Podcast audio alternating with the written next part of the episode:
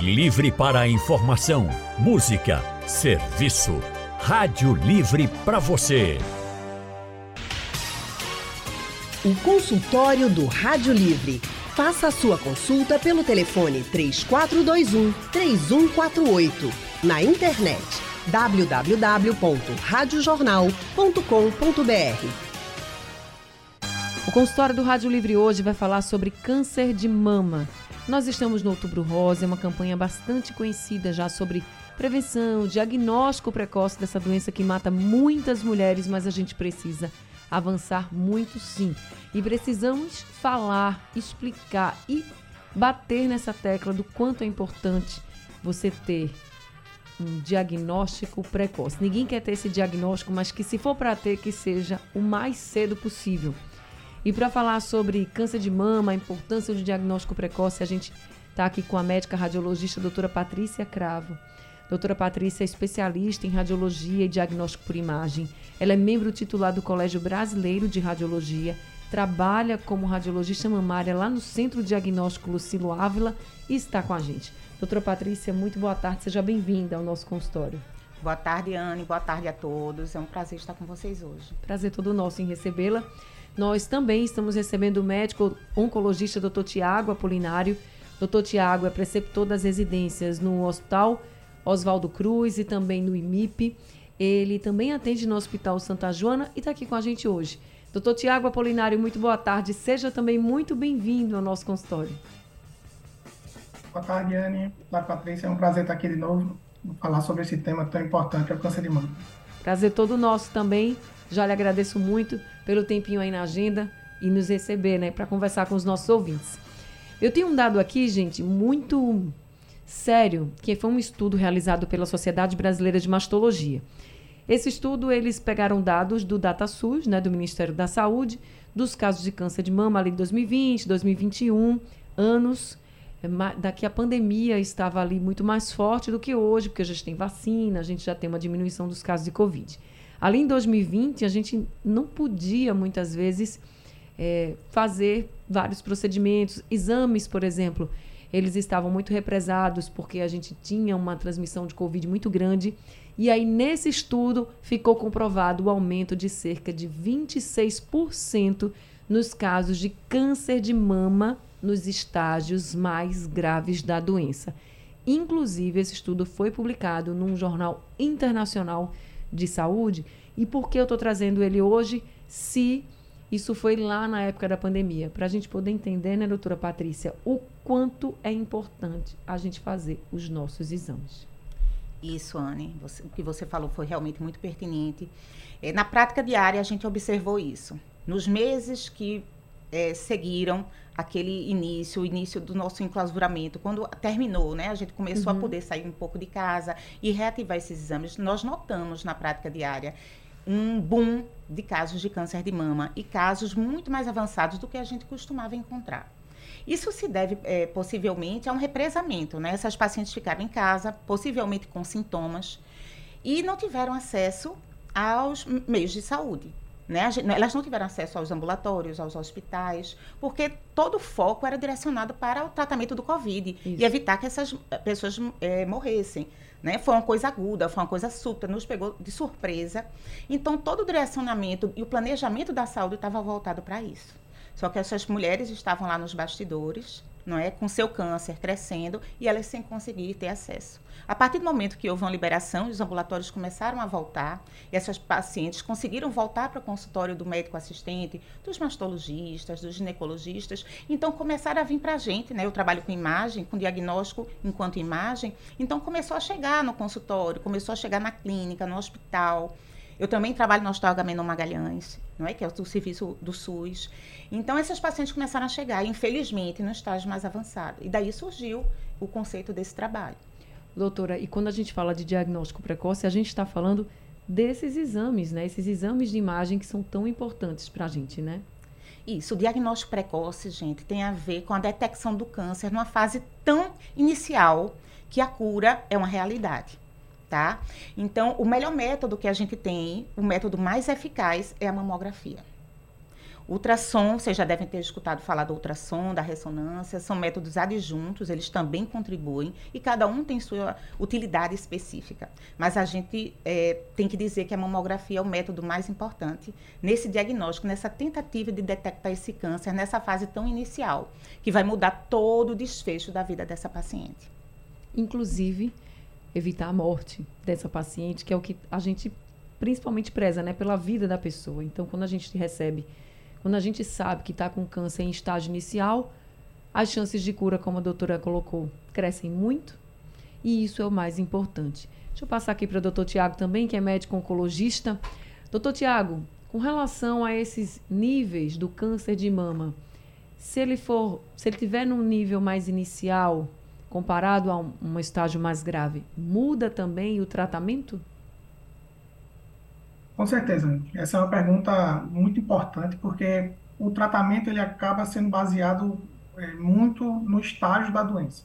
É, como a Patrícia falou, quanto mais inicial a doença, maior a chance de cura, independente do subtipo do, do tumor. Uhum. Então, o tratamento, à medida que a lesão ela é mais inicial, a gente também consegue reduzir muitas vezes a quantidade de tratamento necessária por exemplo, com quimioterapias menos potentes ou menos medicações de, de uso mais prolongado. À medida que a lesão vai se tornando mais avançada, então a gente precisa também é, usar mais armas para tentar curar a paciente. Esse fato do, do Covid, a gente viu na prática clínica que é, comecei, começamos a receber mais pacientes com doença avançada. Então, uma paciente que chega com a doença em estágio 4, como a gente define, é a paciente que apresenta metástases nas áreas fora da mama e dos linfonodos ao redor da mama, aumentou também durante essa, essa durante o COVID. E a doença nessa situação faz com que o objetivo do tratamento seja mais o controle do que propriamente a cura. Então, realizar seus exames da maneira é, mais precoce e também de maneira regular é essencial para o diagnóstico precoce. O senhor falou que o estágio 4 ele seria metástase, né? Que seria o estágio mais grave, né, doutor? Mas o que seria então o estágio 1, estágio 2 e estágio 3 do câncer de mama? Ótima pergunta. É, o estágio 1 é quando a doença está localizada apenas na mama e tem um nódulo menor igual a 2 centímetros. Uhum. Então, quando o paciente apresenta nesse estágio, as chances de cura são altíssimas, chegando a, a mais de 90%, 95%. O estágio 2 ele vai depender do tamanho da lesão e da presença, se os linfonodos axilares e também é, perto da área da mama também estão acometidos ou não. Então, a diferença do estágio 2 para o estágio 3 é basicamente o tamanho da lesão, se ela vai ser maior ou menor do que 2 a 5 centímetros, e a quantidade de linfonodos que está cometido. Então, é basicamente isso que a gente classifica para é, dizer os estágios do tumor. Quando a paciente apresenta lesões fora dessa área, como nódulos no pulmão, nódulos no fígado, lesões ósseas, é quando a gente classifica a paciente como estágio 4, e isso acaba modificando também o tratamento, porque muitas vezes a cirurgia, nesse caso, não é necessária mas é necessário individualizar sempre os casos. Claro. Doutora Patrícia, a senhora falou de vários procedimentos né, que a gente tem de exames, inclusive de imagem, mas disse que a mamografia é mais eficiente em muitos casos. No caso do que o doutor falou, dos linfonodos ali na axila, a mamografia ela também mostra? Sim, Anne, a mamografia consegue mostrar. Mas no caso das axilas, essa avaliação é muito mais detalhada com a ultrassonografia. Entendi. A ultrassonografia consegue examinar muito bem, ver tamanho, ver quantidade de, desses linfonodos, que isso tem impacto também nesse tratamento que, que, que vai ser definido para essa paciente. Tá? O tamanho, a quantidade desses linfonodos, tudo isso influencia. Por isso que eu falei inicialmente, o ultrassom e a ressonância, eles ajudam como é, colaboradores dessa mamografia nas pacientes acima de 40 anos, vale lembrar. Uhum. Nas pacientes mais jovens, o ultrassom tem papel fundamental no diagnóstico para essas pacientes. Então vamos, vamos explicar cada um dos procedimentos, né? Tanto a mamografia, a ultrassom e a ressonância das mamas. Ok. A mamografia é o método de escolha para o rastreamento do câncer de mama para essa detecção precoce. Mas a mamografia ela deve ser feita naquelas pacientes acima de 40 anos. É um exame que usa radiação, tá? Mas hoje se sabe que esse nível de radiação não é uma, uma, um, uma quantidade de radiação que causa dano para essa paciente. É uma quantidade segura para termos esse diagnóstico precoce. Uhum. Muitos dos cânceres aparecem na forma de um talco, um pozinho, que aparece na mamografia como um pozinho branco, são as microcalcificações. Nem toda calcificação, você que está ouvindo, vê no seu laudo escrito que tem calcificação, não quer dizer que essa calcificação seja câncer. A gente pode ter calcificação benigna na mama também. Mas essas calcificações que têm uma característica especial, que chama a atenção da gente que é especialista, essas podem ser sinal de câncer e devem ir para a biópsia. Por isso que a mamografia é tão importante. Essas calcificações, elas não aparecem no ultrassom. E muitas vezes podem até nem aparecer na ressonância magnética. Por isso, ao longo dos anos, né, a, a mamografia ela data já da década de 60, de 70, chegou aqui no Brasil na meados da década de 70. Desde essa época, a mamografia continua sendo esse exame de tanto impacto. Bem, nas pacientes mais jovens, a gente não costuma fazer mamografia. Então, se a paciente é uma paciente de risco, é uma paciente que está sentindo alguma alteração na mama, essa paciente vai para a ultrassonografia. Então, a ultrassonografia é um exame que não usa radiação. Não há restrição de idade. Pode ser feito desde a paciente mais jovem até para a paciente idosa. E ela consegue também diagnosticar nódulos e essas alterações palpáveis. Se a paciente está saindo líquido pelo mamilo, se ela está com área palpável, se tem uma retração na mama, a ultrassonografia vai nos ajudar a dizer se aquilo é um nódulo e se esse nódulo é sólido, se esse nódulo é de cisto, se aquela área na pele, por exemplo, é um cisto sebáceo, às vezes a paciente palpa nem é um nódulo, gente. Nódulo é uma coisa comum, nem todo uhum. nódulo quer dizer câncer. E a ultrassonografia nos ajuda a dizer que tipo de nódulo é esse. Pode ser até um nódulo de pele, como eu falei, um cisto sebáceo. Né? Então, não adianta se assustar porque apareceu um nódulo. Tem que ir estudar e ir a fundo. Bem, com relação à ressonância magnética, a ressonância magnética a gente costuma dizer que é um exame assim do fim da linha. É aquele depois que a gente faz depois que a paciente passou por mamografia ou por ultrassonografia. E a ressonância é um exame maravilhoso porque ele é muito sensível para detectar o câncer de mama. Só que não se deve fazer ressonância em qualquer paciente. Para fazer a ressonância, há indicações precisas. E para fazê-la, é necessária a utilização de um contraste, que se injeta pela veia. Se injeta esse contraste e ele é útil porque ele vai pintar na mama aquelas áreas que têm mais atividade. E o câncer, normalmente, é uma área que tem muita atividade. A ressonância pode ser feita tanto na mulher mais jovem quanto na mulher com mais idade, após os 40, 50 anos. Mas quais são as características que levam a vocês, por exemplo, a pedirem, aos especialistas a pedirem, ó, oh, eu quero uma ressonância para essa paciente, essa que precisa? Muitas vezes a paciente já tem um diagnóstico do câncer de mama e a ressonância vai ajudar a ver o grau de acometimento daquela mama. Uhum. Vai ajudar também a ver as axilas, aquela sua pergunta inicial. Eu te disse que o ultrassom é um método excelente, mas o ultrassom é um método excelente porque ele é fácil acesso, é um método mais barato e praticamente todo serviço tem. Inclusive o SUS. No SUS a gente tem vários serviços que dispõem de ultrassonografia. A ressonância, nem todo serviço dispõe. Não é tão acessível. Mas se a paciente tiver acesso, seja pelo SUS ou seja paciente, é, em clínicas e hospitais particulares, a ressonância pode avaliar a extensão desse tumor, dizer melhor qual o tamanho dele, dizer o acometimento das axilas. A ressonância é extremamente importante naquelas pacientes que têm próteses. Tá? A gente está falando de câncer de mama, mas a uhum. gente não tem só câncer, a gente também tem outras patologias mamárias. Sim. E a avaliação das próteses mamárias é, é, feita de forma excelente pela ressonância magnética. Lesões que aparecem no ultrassom estão na dúvida, fez a biópsia, está na dúvida se é uma lesão cancerígena ou não é, a ressonância também pode ajudar. Quando a paciente tem múltiplas lesões. Outra coisa, paciente de alto risco, que é aquela paciente que tem uma história familiar muito forte que a gente pode até falar depois sobre isso, mas aquela paciente tem uma história familiar muito forte, a ressonância é um método de escolha para essa paciente, porque ela, como é muito sensível, como eu falei para vocês anteriormente, ela consegue diagnosticar esse câncer muito sutil. E às vezes ele pode nem aparecer na mamografia nem na, nem na ultrassonografia, mas na ressonância ele aparece. E assim são algumas indicações. Temos e, muito mais. E a ressonância, nesse caso, por exemplo, paciente de alto risco, que tem, ou seja, tá, gente, que tem aí vários casos de pessoas na família que tiveram ou têm câncer de mama.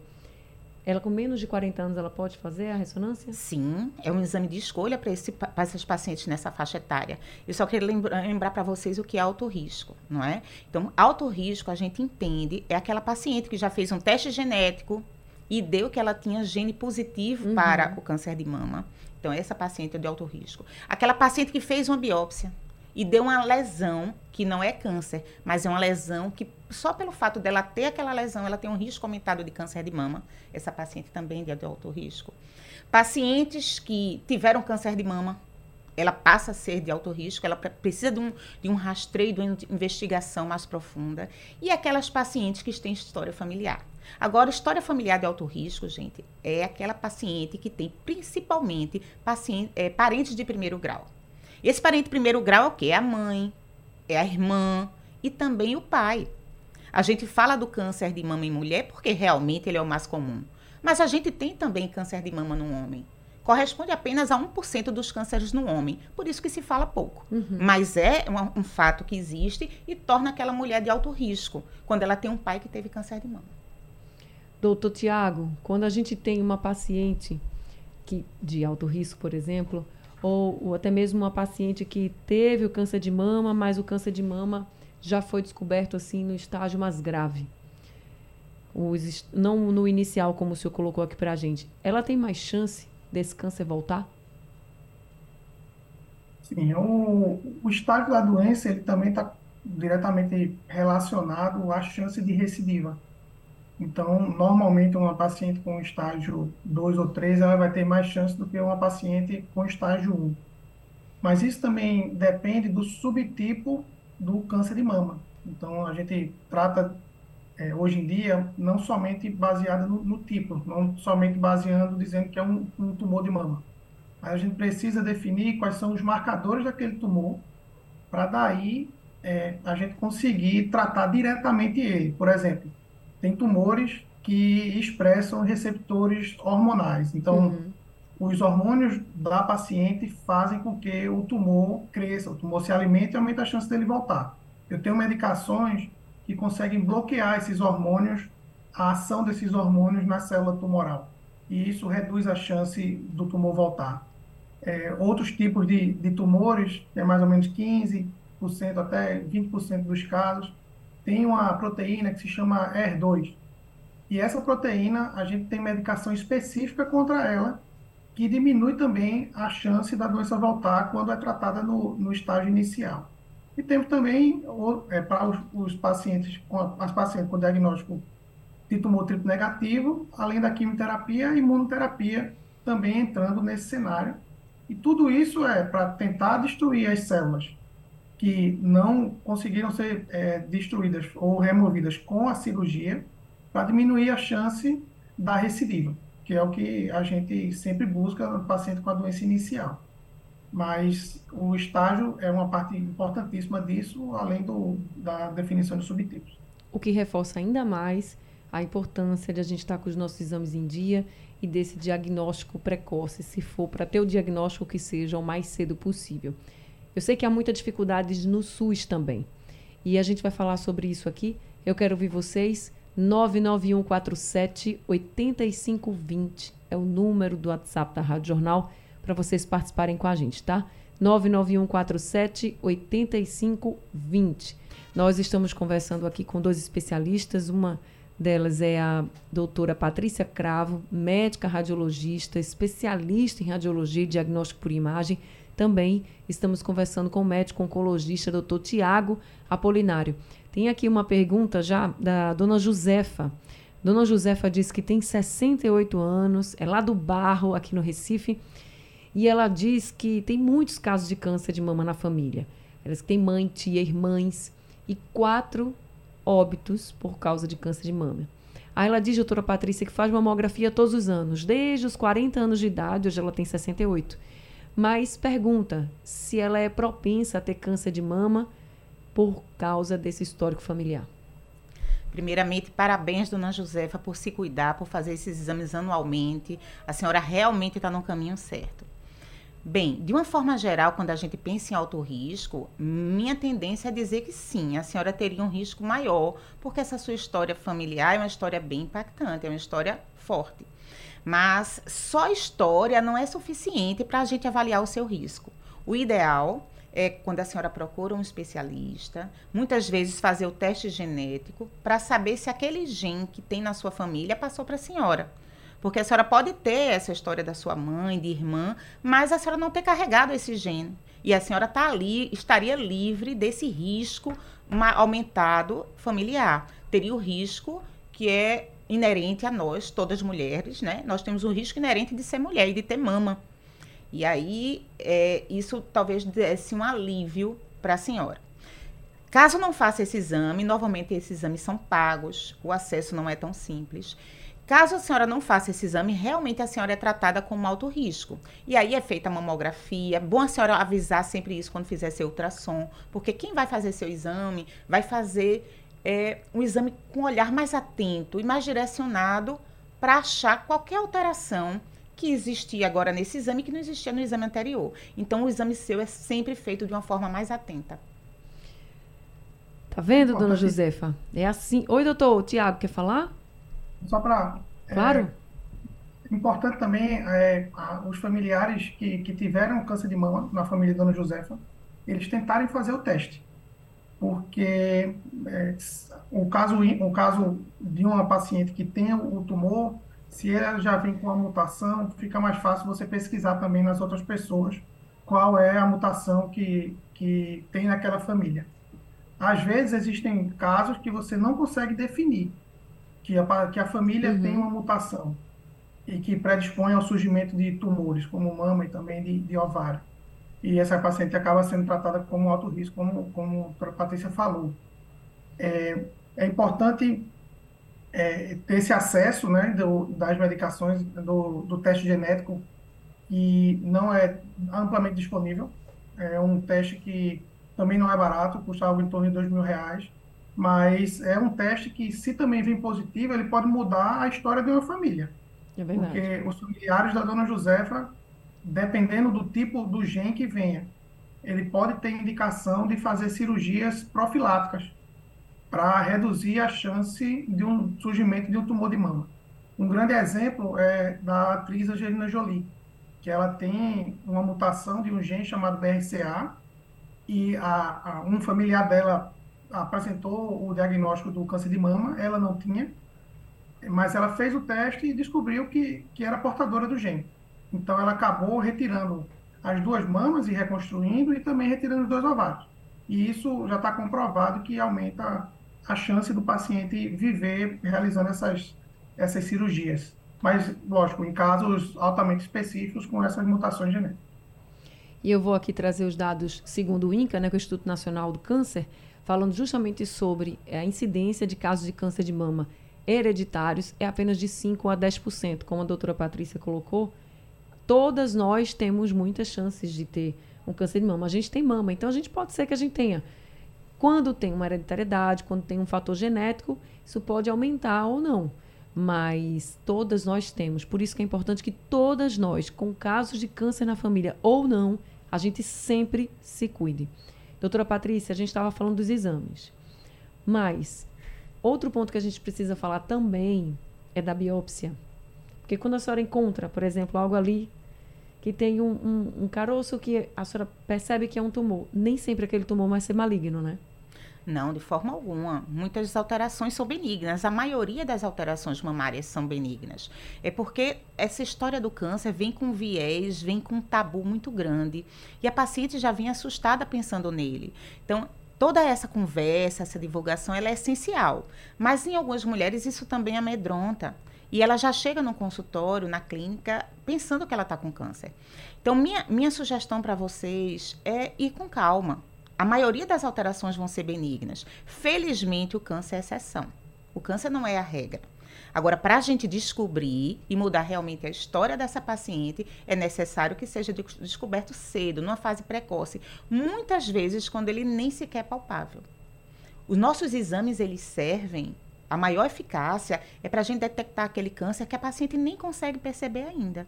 Esse é o ideal que ali ela vai ser tratada, diagnosticada, tratada e assim sucessivamente. Você me perguntou sobre as biópsias, né? A, as biópsias são parte fundamental no diagnóstico do câncer de mama. Normalmente a gente faz o exame, seja mamografia, seja ultrassom, a ressonância, nós emitimos um laudo e aquele vai pro, esse laudo vai para a paciente e para o médico especialista. E o especialista vai escolher qual tipo de biópsia. Muitas vezes até pede até um auxílio da gente que é especialista que vai executar a biópsia e qual é a melhor biópsia para aquele caso. A gente tem diversos tipos de biópsia e essas biópsias elas podem ser feitas tanto por mamografia, por ultrassom ou por ressonância magnética. Tentamos fazer a biópsia por aquele método que a lesão aparece melhor. E sempre a primeira escolha será a ultrassonografia, que é um, é um exame que é mais confortável para a paciente, é executado com a paciente deitada. Nós médicos ficamos conversando com ela, é feito anestesia local e aí coletamos o material. A biópsia, por si só, esse nome gera muita ansiedade. Né? A paciente vem com medo, medo da dor, medo do diagnóstico. Então, vem muita ansiedade envolvida. E a gente tenta, diante do possível, tranquilizar essa paciente inicialmente com relação ao procedimento. Não é? O procedimento é feito com anestesia, é, a, gente olhando para a paciente, a gente conversando. Então, é extremamente tolerável. A maioria das pacientes referem que não sente dor no procedimento. E o diagnóstico, uma biópsia bem feita, vai levar a um diagnóstico bem feito. Esse material depois ele é coletado e é levado para um laboratório de análise. Um patologista ou um citologista vai avaliar e daí definir qual, o que é que a paciente tem, o que não tem e qual é o melhor tratamento. A partir daí, definir qual é o melhor tratamento para ela. Falando de ansiedade, que a gente que é mulher sabe, né? Todo mundo, quando escuta essa palavra câncer, tem medo. Não, não tem como. Então, só uma possibilidade de tê-lo. A gente fica assim com muita ansiedade, com medo, como a doutora Patrícia colocou. E o Carlos, do Recife, está participando do consultório e ele perguntou para o doutor Tiago. Doutor Tiago, além do tratamento, ele perguntou se também não é importante que a mulher que tenha o diagnóstico do câncer de mama, mesmo no, no estágio inicial, ela também não tenha acompanhamento psicológico. Com certeza. Assim, o acompanhamento é, muito profissional, como nós falamos, é essencial no manejo da paciente com que tem o diagnóstico de câncer de mama. Então, é, a, a gente diz é que as emoções acabam guiando muito até os efeitos colaterais das medicações que a gente faz. Uma paciente mais ansiosa, que não está lidando bem com a situação, é, acaba tendo mais efeitos adversos do que uma paciente que também tem um bom acompanhamento psicológico e consegue lidar melhor com tudo que está acontecendo. Além da psicologia, a nutrição também é essencial. Né? O acompanhamento da parte física, então a paciente permanecer ou começar a fazer exercícios físicos durante o, o, o, o tratamento, tratamento é, já está comprovado que aumenta a eficácia e reduz também a incidência de efeitos adversos. Então, assim, a paciente, ela não é o câncer de mama, ela continua sendo a paciente. E a gente tem que tratar ela de uma maneira holística. Então, a gente não pode esquecer essas outras é, é, visões outras maneiras de enxergar a paciente que são essenciais durante o, o tratamento. Depois de quanto tempo de tratar do câncer de mama, doutor Tiago, essa paciente tem de fato alta? Porque a gente ou escuta muito falar, o câncer pode voltar, o câncer pode voltar. Então, depois de quanto tempo de tratamento vocês dão alta à paciente? Assim, a gente. Isso não. Depende muito do tipo da doença os tumores que têm receptores hormonais positivos, eles têm uma maior chance de ter de apresentar recidivas a longo prazo. Então, quando a gente vê casos de pacientes que tiveram recidiva 20, 30 anos depois, normalmente são tumores receptores hormonais positivos, tumores luminais, esse é o nome científico deles. Mas, claro, isso, dependendo do estágio e do tratamento que foi feito, é a menor é, proporção das pacientes. Os outros é, subtipos de câncer de mama, tipo negativo e HER2, normalmente as recidivas elas são mais precoces. Então, nos primeiros dois, três, quatro anos. Então, quando passa dessa fase, a chance de recidiva também acaba caindo muito. Ah, normalmente, o, o, acompanhamento ele é mais é, intenso até mais ou menos cinco anos de tratamento.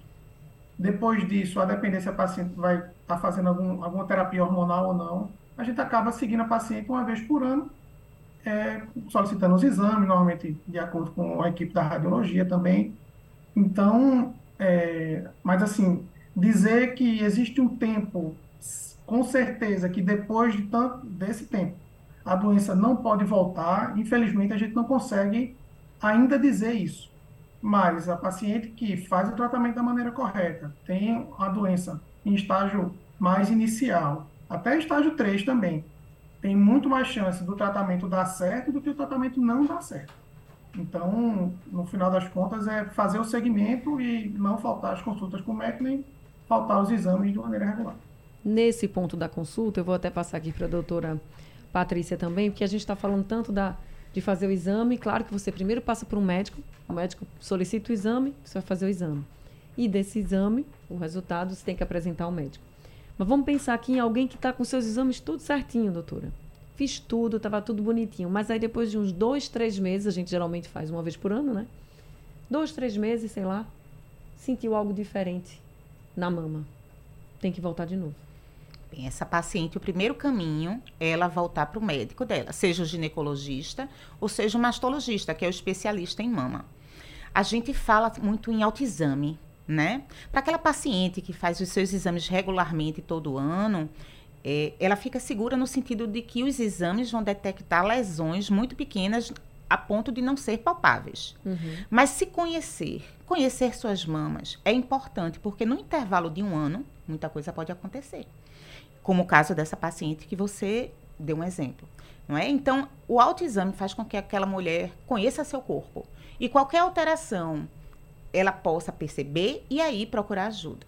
Muitas pacientes chegam e dizem, mas doutora, eu não consigo me palpar porque eu sinto tanta coisa, é tanta bolinha, que eu fico mais nervosa do que tranquila. Eu costumo dizer que mesmo que ela sinta várias irregularidades nas mamas ou várias bolinhas, se aparecer algo diferente, ela vai saber.